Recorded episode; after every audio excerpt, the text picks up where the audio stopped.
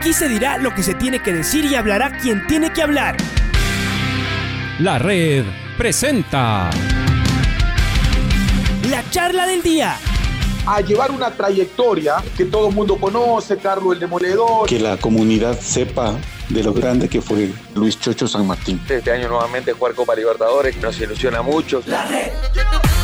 Los protagonistas lo dicen todo junto a los periodistas de la red. La camiseta más linda que me pude haber puesto en mi vida, ¿no? La camiseta de la selección. Los grandes clubes no priorizan competiciones, las disputan. En este año 2021 la selección se juega prácticamente su futuro. En donde estés y a la hora que tú quieras. Bienvenidos. Estamos en esta hora con eh, el deportista ecuatoriano Felipe Proaño está en este momento, entendemos Felipe, eh, fuera del país, en los Estados Unidos. Es un destacado deportista, escalador de, montañas. Eh, lo ha hecho acá en nuestro país, por supuesto, eh, y también en montañas alrededor del, mundo, ¿no? en, diferentes, en diferentes países. Ahora vamos a hablar de lo que vienes haciendo hace poco con el ascenso, la expedición acá en el país, en Cerro Hermoso, ubicado en el Parque Nacional Jan Ganates acá en, eh, acá en Ecuador. Bienvenido, eh, Felipe. Bueno, cuéntanos de, esta, de este nuevo reto, eh, de, este, de este nuevo desafío que tuviste en esta, en esta ocasión con algunos imponderables. Además, eso es parte de lo que ustedes hacen ¿no? en estos deportes también, que implican bastante, bastante riesgo a veces. Bienvenido, Felipe, te escuchamos. Encantado de, de estar presente en este espacio y muy agradecido nuevamente al, después de, bueno, algunos meses poder conversar, conversar de nuevo con, compatriotas. Eh, muy agradecido. La verdad, me encuentro fuera del país, pero con, el, con mucho cariño, con mucho amor a la patria. Espero volver muy pronto. Perfecto, Felipe. Cuéntanos qué, qué características tuvo esta expedición en Cerro Hermoso, hace cuánto fue acá eh, que está ubicado dentro eh, del Parque Nacional Yanganates. Eh, ¿Desde cuándo es eh, tu objetivo justamente eh, coronar o tener el ascenso de esta, de esta montaña? ¿Y qué pasó en el transcurso de la, de la misma, de la, de la, expedición, Felipe? Claro que sí. Bueno, este ha sido un proyecto que ha tomado varios años desarrollar. Desde sus inicios era algo muy visionario debido a la ubicación muy remota de esta pared. ¿Qué, es lo que sucede? Que la geografía, la muy querida geografía de nuestro país es, hermosa, es, sumamente especial, pero también es dura. Eh, es decir, hay un montón de problemas que uno tiene que solucionar para llegar a este lugar, eh, que está más o menos a tres días, tres días y medio a pie. Entonces, un escalador con su equipo tiene que solucionar muchos problemas logísticos para antes ni siquiera pensar en escalar en roca pero es un proyecto que, mm, eh, bueno, duele un poco decirlo, sigue ahí, ya que esta vez desgraciadamente no pudimos completar el ascenso a la pared, pero esperemos que, el próximo año tengamos un poco más de suerte. ¿Cuántos, cuántos metros tiene esta, esta pared? ¿De qué características tiene Felipe? Eh, ¿A ti te gusta o a los deportistas, eh, ascensionistas, expedicionarios? En general les gusta Felipe cada vez desafiarse más a ustedes, romper eh, sus, propios, sus propios límites eh, y que tengan características eh, que, que, sea a veces lo más complejo posible para poder sortear todas estas dificultades. ¿Cómo es ese, esa pared del, Cerro Largo, Felipe? Correcto, entonces el, el en, primero Parque Nacional Yanganate es un lugar extremadamente precioso. creo que es una de las joyas que tiene Ecuador y aquí un agradecimiento al, al Ministerio del Ambiente por concederme los permisos para poder realizar esta expedición. Eh, sin embargo, ya hablando un poco más de la pared, esta pared mide entre 400 y 500 metros verticales, es decir, es una de las paredes más prominentes de nuestro país y posiblemente la más grande en lo que respecta a escalada en roca. ¿Qué es lo que pasa? Que algunas montañas de nuestro país tienen caras, es decir, tienen aspectos de la montaña tal vez un poco más altos o más grandes, pero sería, estamos escalando de escalada en hielo, escalada mixta o en glaciar. Esta pared es completamente de roca y eso lo hace sumamente atractiva. Para mí, por mi trayectoria, mm, teniendo un, dentro del montañismo un, poco más de dirección hacia que la escalada en roca de grandes paredes, es decir, paredes que toman varios días ascender. Y es por eso que este proyecto es tan atractivo.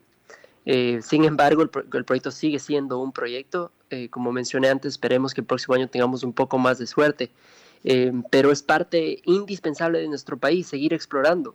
¿Qué es lo que sucede? Nuestra geografía nos da tantas ventajas y para mí es sumamente difícil quedarme sentado en, la casa sin tener más opciones, es decir, sin seguir buscando aventuras, seguir buscando exploración. Y esto es exactamente ese proyecto.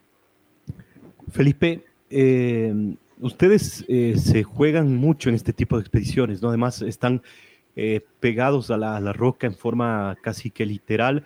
y cuando pasan las, las, noches, principalmente, están ahí colgados con, una, con una logística, por supuesto, y elementos, elementos especiales. cuéntanos cuánto, cuántos días estuviste intentando subir esta, esta pared, hasta dónde te permitió eh, y estas, estas eh, particularidades más bien eh, que tiene las, la escalada, el ascenso en estas paredes verticales en, roca, como, tú lo, como tú lo señales, señalas, y estas, estas seguridades que deben cumplir, y el tema de, de, llevar agua, de, alimentarse, y también nos, nos ha llamado mucho la atención cuando conversamos con ustedes este tema que te cuento, Felipe, de pasar eh, la noche allá eh, en, una, en, una, pared eh, con, con, estas características. Totalmente. Y bueno, ahí es donde entra el factor de la aventura, ¿no? Porque pasar colgado una noche en una pared de 500 o más metros es, es algo único. mucha gente lo ve como es extremadamente peligroso o es una locura, pero para nosotros los que nos gusta ese tipo de actividades es, es lo que tenemos que hacer. Entonces, en el caso de nuestra última expedición, duró, eh, toda la expedición duró cerca de 10 días. Eh, y aquí quisiera hacer una mención muy importante a Nicolás Dávalos, que fue mi compañero de cordada con quien hice esta expedición, ya que las expediciones, primero yo no las hago sola, solo, y, segundo necesitamos un equipo de trabajo para realizarlas. Em, en lo que ya fue la escalada en roca como tal, nos encontramos con algunos peligros de objetivos sumamente altos, como por ejemplo la caída de roca natural, la exposición a, lo que serían rayos o, relámpagos, que obviamente si es que un relámpago cae sobre un ser humano eh, va a estar en graves problemas, y condiciones meteorológicas sumamente inclementes. Estoy hablando de nieve, granizo y mucha lluvia. Entonces la mayoría del tiempo uno pasa literalmente mojado y eso complica un poco las cosas. Em, el lugar es tan remoto en términos hablando de, poder acceder a la pared, que uno tiene que pensar la logística no en horas, sino en días. Y eso también hace, eh, en el aspecto mental, lo hace bastante más complejo. Ahora yo estoy infinitamente agradecido con, todas las personas que nos han apoyado, especialmente con, con las marcas que respaldaron esta expedición, especialmente con Titanium, porque realizar una expedición de este nivel en Ecuador tomó años, en lo que fue preparación, analizar las rutas, despejar eh, todas las dudas presentes y obviamente ejecutar el proyecto. Entonces, no soy solo yo quien se les ocurre estas ideas, es un, grupo de gente grande que nos está apoyando constantemente para poder realizar este sueño, cumplir, cumplir el objetivo. Estamos conversando con Felipe Proaño, uno de los escaladores más destacados de, de Ecuador, en esta aventura en su expedición a escalar el cerro, el cerro hermoso ubicado en el Parque Nacional Yanganates. Eh, Felipe, qué gusto que, mm, que estés con nosotros, eh, de conversar estos, estos minutos. Te, te mando un abrazo, eh, Domingo, Domingo Valencia. cuéntanos un, un poquito dónde comenzó esta primero curiosidad, después, después gusto y supongo que finalmente se terminó convirtiendo en, en pasión de, escalar y, en, estos, en estos años eh, estas... Eh, eh, lanzarte a estos proyectos en, no solo montañas, sino estas, estas paredes que, nos describes.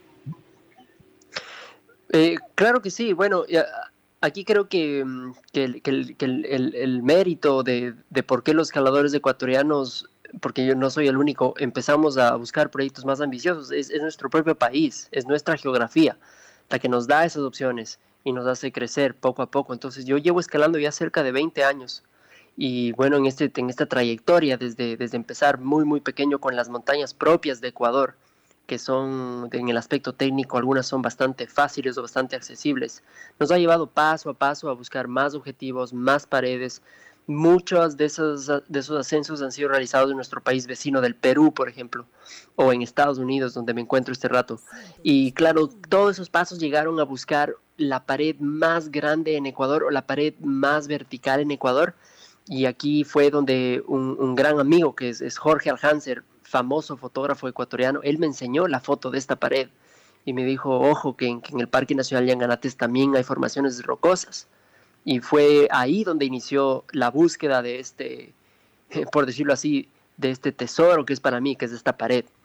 Entonces, eh, los años siguieron y haciendo muchas exploraciones, intentando buscar la ruta más cercana al lugar, es que este año pudimos acceder y hacer varios intentos.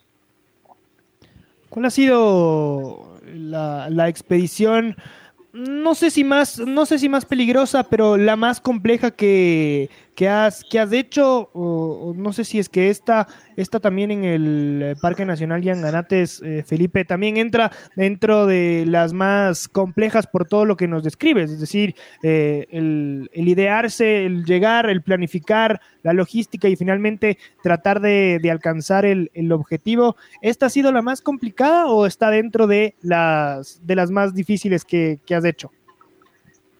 Totalmente. Eh, es, es, sí, se gana el premio de las más difíciles. Yo la comparo mucho con, con, lo comparo mucho con una expedición que realicé en el 2016 a Alaska, donde mm, los peligros objetivos y la inclemencia de la meteorología local, es decir, del clima local, fue sumamente dura. Ahora, irónicamente, esta pared que se encuentra en nuestro país es la más cercana a mi casa, pero es la que más dificultades nos ha dado y todo empieza por porque simplemente recorrer tantos días para y cargados mucho peso para poder llegar a escalar esta pared toma un montón de energía y un montón de exponerse a este riesgo, ¿no es cierto? Este riesgo objetivo que en nuestro deporte, esta actividad uno nunca lo puede minimizar a cero, pero sí lo puede mitigar. Y también la experiencia, que es algo muy importante en los escaladores, es la que te hace decir, ok, vamos a retroceder de la montaña esta vez y volver con más fuerza en el futuro, antes de tener un percance, antes de tener un accidente. Y es por eso que esta vez decidimos regresar. Pero en un futuro espero con mucha ansiedad poder volver a realizar otro intento. ¿Hay alguna manera de entrenar esta, esta experiencia a la que te refieres, Felipe? ¿O esto se va ganando eh, durante los años, escalando las otras, las otras montañas, por dificultades que te encuentres, que te encuentres ahí, eh, y finalmente eh, aplicando, aplicando estos, estos recuerdos a nuevas, a nuevas aventuras, a nuevas, a nuevas expediciones? y ahí mismo te, te, pregunto, ¿cómo es, ¿cómo es tu entrenamiento? Es decir, escalas en en montañas, en, paredes menos, menos peligrosas, eh, lo haces en, paredes de, escalar. Cuéntanos un, poquito para que también la gente se entere cómo eh, ha sido y sigue siendo tu, preparación. Totalmente. Y bueno, si alguien está interesado en ver cómo funciona la preparación o algunas fotos de la expedición reciente, los invito a seguirme en mi cuenta, cuenta de Instagram, feli.proclimber. Ahí hay un montón de contenido sobre justamente lo que vamos a hablar este rato. Entonces, la preparación de un atleta o de un deportista profesional en esta área es muy parecida a la de otras disciplinas y empieza justamente por eso. O sea, uno tiene que ser muy disciplinado, muy constante, pero también hacer entrenamiento inteligente. No es, no es suficiente con simplemente decir voy a ir a escalar por diversión, sino tiene que ser inteligente en el entrenamiento. Y eso incluye acondicionamiento físico, calistenia, en algunos casos levantamiento de pesas, una buena nutrición y lo más importante, el estilo de vida sano, que es lo que uno tiene que transmitir a otras generaciones, es tenemos que mantener un estilo de vida sano mediante el deporte para poder seguir cumpliendo logros, eh, cumpliendo sueños. Sin eso prácticamente no lo podremos hacer. Pero para esta expedición en específico, algo que me ayudó muchísimo a mí a entrenar fue subir otras paredes de una dimensión muy parecida. Entonces en este año yo he subido 12 paredes de una dimensión parecida en distintos lugares de Estados Unidos y del Perú para preparar para esta expedición. Entonces es, muy importante también tomar en cuenta todo el movimiento de recursos que un escalador necesita para poder realizar este tipo de expediciones en otros países, incluyendo por, por seguir las reglas de la pandemia, seguir todas las reglas de migración y de ahí, bueno, dedicarse al deporte. Entonces también hay que tomar en cuenta. Felipe, eh, has estado en, varios países, eh, señalas tú principalmente en Estados Unidos, en, Perú. Eh, ¿qué, te has encontrado de particularidades o de elementos que te han llamado la atención en estos países? entendemos que en Estados Unidos hay un lugar donde se concentran, me parece, los montañistas, los escaladores, y tienen casi que como un parque de diversiones para eh, estar ahí y eh, poder ir a diferentes eh, montañas relativamente, relativamente cerca comparado con lo que tenemos acá en, América del Sur. ¿Qué características también te has encontrado en las montañas de, Perú? Cuéntanos un poco de estas experiencias ya en, casi en 20 años que dices de trayectoria tuya como deportista. Eh, claro que sí. Bueno, Estados Unidos es un país fabuloso para la escalada en roca porque tiene paredes gigantescas como en el Valle de Yosemite. Ahí está, ¿no es cierto?, la famosa pared del Capitán, cual yo eh, realicé un ascenso exitoso ahí en el año 2013, que ya, estamos hablando un poco de hace ocho años. Em, y muchos otros lugares, en Colorado, en Alaska, ¿no es cierto?, que son espectaculares. Pero en Estados Unidos la gente empezó a escalar muchísimo antes que en Ecuador. Y eso implica que la infraestructura que ellos tienen para poder escalar es bastante más grande. Y eso nos ayuda a los ecuatorianos en nuestro desarrollo profesional practicando la escalada allá. El Perú es un caso opuesto porque el Perú em, es sumamente remoto. O sea, a veces pensamos que el Ecuador es un poco remoto, pero el Perú es bastante más remoto y uno todavía puede explorar montañas y paredes que nunca han sido escaladas por nadie. Entonces en el verano con un grupo de, grandes amigos de Ecuador y de Estados Unidos logramos varios primeros ascensos. Eso quiere decir subir una pared que nadie ha subido en la historia, en, lugares muy remotos del Perú. Eso es espectacular. Y el Perú, claro, tiene, por su dimensión como país, tiene muchísimas más montañas que el Ecuador. Entonces es muy atractivo viajar allá por un par de meses y realizar montañismo y escalada en roca pero a mí me sigue encantando el Ecuador. Entonces, dentro de Ecuador, solo para mencionar algunos lugares, si es que los que nos escuchan eh, les entra la motivación por conocer, no están lejos. Por ejemplo, las columnas de Tangán, un lugar único paradisíaco en Ecuador, provincia de Cotopaxi. Eh, San Juan, lo que se llama La Chorrera en provincia de Chimborazo, o las Torres de Simiatug en provincia de Bolívar. Les recomiendo 100% ir a visitar esos lugares, así no sean escaladores, simplemente la belleza natural del lugar es muy imponente. Eh, Felipe, eh, ustedes se forman eh, en general, me parece, como, como guías de montaña. En tu caso también tienes esta formación, lo estás haciendo. te pregunto también por el lado de, los ingresos de, de un trabajo.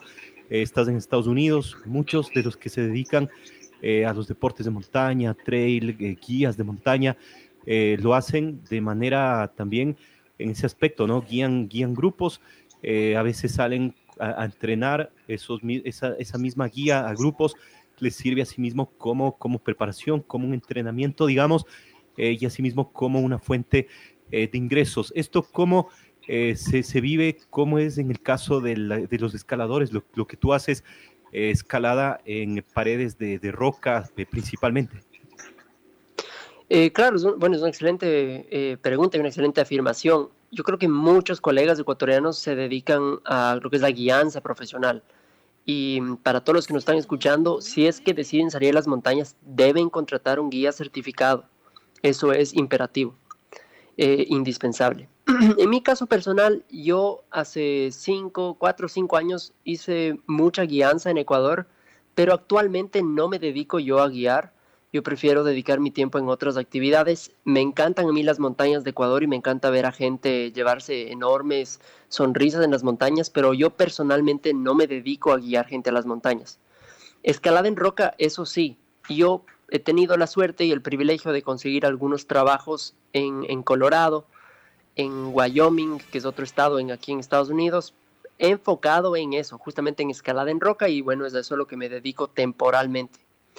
Pero yo también publiqué los libros Rutas de Escalada en Ecuador, que son justamente los libros guías que presentan al Ecuador como un producto tangible para realizar escalada en roca. Entonces, mucho de, mi ejercicio profesional se traduce a publicar estos libros. y espero tener el apoyo de mm, organizaciones públicas en su futuro para publicar una tercera edición y capaz una cuarta. Eh, ¿Eso implica tener un fotógrafo al lado o muchas veces tú cargas eh, tu, propia, tu propia cámara, eh, Felipe? excelente pregunta. la verdad, Nicolás Dávalos, que es uno de mis compañeros, o, capaz del más frecuente, y, otro compañero, Simón Bustamante, ellos siempre tienen cámaras consigo y yo también tengo una cámara personal, pero ser un fotógrafo profesional y tomar fotos en las escaladas, ese mérito se lo lleva Nicolás Dávalos, quien es un excelente fotógrafo. Igual, si es que alguien está interesado en ver su material, puede entrar a su cuenta de Instagram y va a ver fotos espectaculares. ¿Qué es lo que importa cuando uno está escalando este tipo de paredes? Es que uno no puede arriesgar o tomar riesgos innecesarios por obtener una foto. Eso está de más. Pero si es que el momento es adecuado para tomar una o varias fotos, bueno, pues que así sea. Felipe, te pregunto dos, eh, dos temas más. Eh, ¿Qué vas a hacer este, este cierre de año? Eh, me parece que vas a venir acá al país, ya dijiste también a, estas, este lugar paradisíaco en las columnas de, de Tangán, Tangán, acá en la provincia de Cotopaxi. ¿Qué piensas hacer en este cierre de año? Y antes, lo que decías de tu proyecto, este que se te está escapando de coronar, de ascender esta pared vertical eh, del Cerro Hermoso en el Parque Nacional de Yanganates. Decías, quiero volver en algún momento. Esto significa que todavía no le pones una, una fecha específica a lo que eh, se ha convertido ya en este, este proyecto y en este eh, anhelo de, de, escalar esa, esa pared. bueno, sí, yo estoy, estoy muy pronto a mi regreso a Ecuador y estaré la mayoría del tiempo en este lugar se llama Las Columnas de Tangán, eh, cercano al poblado de Sicchos, eh, realizando escalada en roca, porque la escalada en roca en ese lugar es, es muy particular. Estamos hablando de escalada vertical de fisuras. El estilo es distinto, lo que se llama escalada tradicional. Entonces yo estaré ahí con algunos extranjeros de muy alto renombre que han venido a visitar Ecuador. Se encuentran ahorita en el, en el país dando, dando algunas vueltas, recién estuvieron en el Cotopaxi, creo que van a bajar para la costa y bueno, después estaré, estarán conmigo en, las columnas de Tangán. Pero también tengo algunos otros amigos y colegas eh, que, que, han surgido durante los años y quieren conocer el lugar. Y el lugar se encuentra descrito también en mi libro Rutas de Escalada en Ecuador, entonces si algún interesado puede obtener una copia del libro y llevarse una excelente experiencia. Referente al proyecto en Yanganates, em, la respuesta es sí, por supuesto, que queremos regresar, tanto yo como Nicolás. La fecha es, tiene que ser directamente eh, proporcional con las condiciones meteorológicas más favorables y eso es a fines de año, es decir, los meses de octubre, noviembre y diciembre del 2022. Entonces estaremos todo el año entrenando y preparándonos para, para esas fechas. Perfecto, Felipe. Ojalá que se te dé esta, esta siguiente ocasión en, el, Cerro Hermoso acá en el país y que sigas eh, disfrutando de tu deporte acá en Ecuador y también eh, fuera, fuera de, nuestras tierras. Eh, te queremos agradecer, Felipe, te, te, mandamos un abrazo y no sé si quieras agradecer a tus auspiciantes y también a mandar saludos en esta parte final acá en Fútbol FM. Eh, bueno, en, primer lugar, muchísimas gracias por el espacio. Para mí siempre es un gusto y, volver a estar en este medio eh, siempre me hace muy contento, especialmente cuando estoy acá afuera del país. Eh, y claro, bueno, muchos de los interesados en esta conversación, si quieren ver más fotos y videos, pueden ir a mi página web www.feli-mediopro.com. Hay un montón de contenido, un montón de videos, la mayoría de Ecuador. Y claro, me encantaría mí agradecer a la gente que nos está apoyando, especialmente a Titanium y a The North Face, quienes han, han, hecho estas expediciones posibles de este año y estoy seguro que el próximo año también. La red presentó la charla del día. Un espacio donde las anécdotas de actualidad deportiva se revelan junto a grandes personajes del deporte. Quédate conectado con nosotros en las redes de la red. Síguenos como arroba la red Ecuador y no te pierdas los detalles del deporte minuto a minuto. Escúchanos en vivo en TuneIn y en los 102.1 FM en Quito. ¡Te esperamos! La red.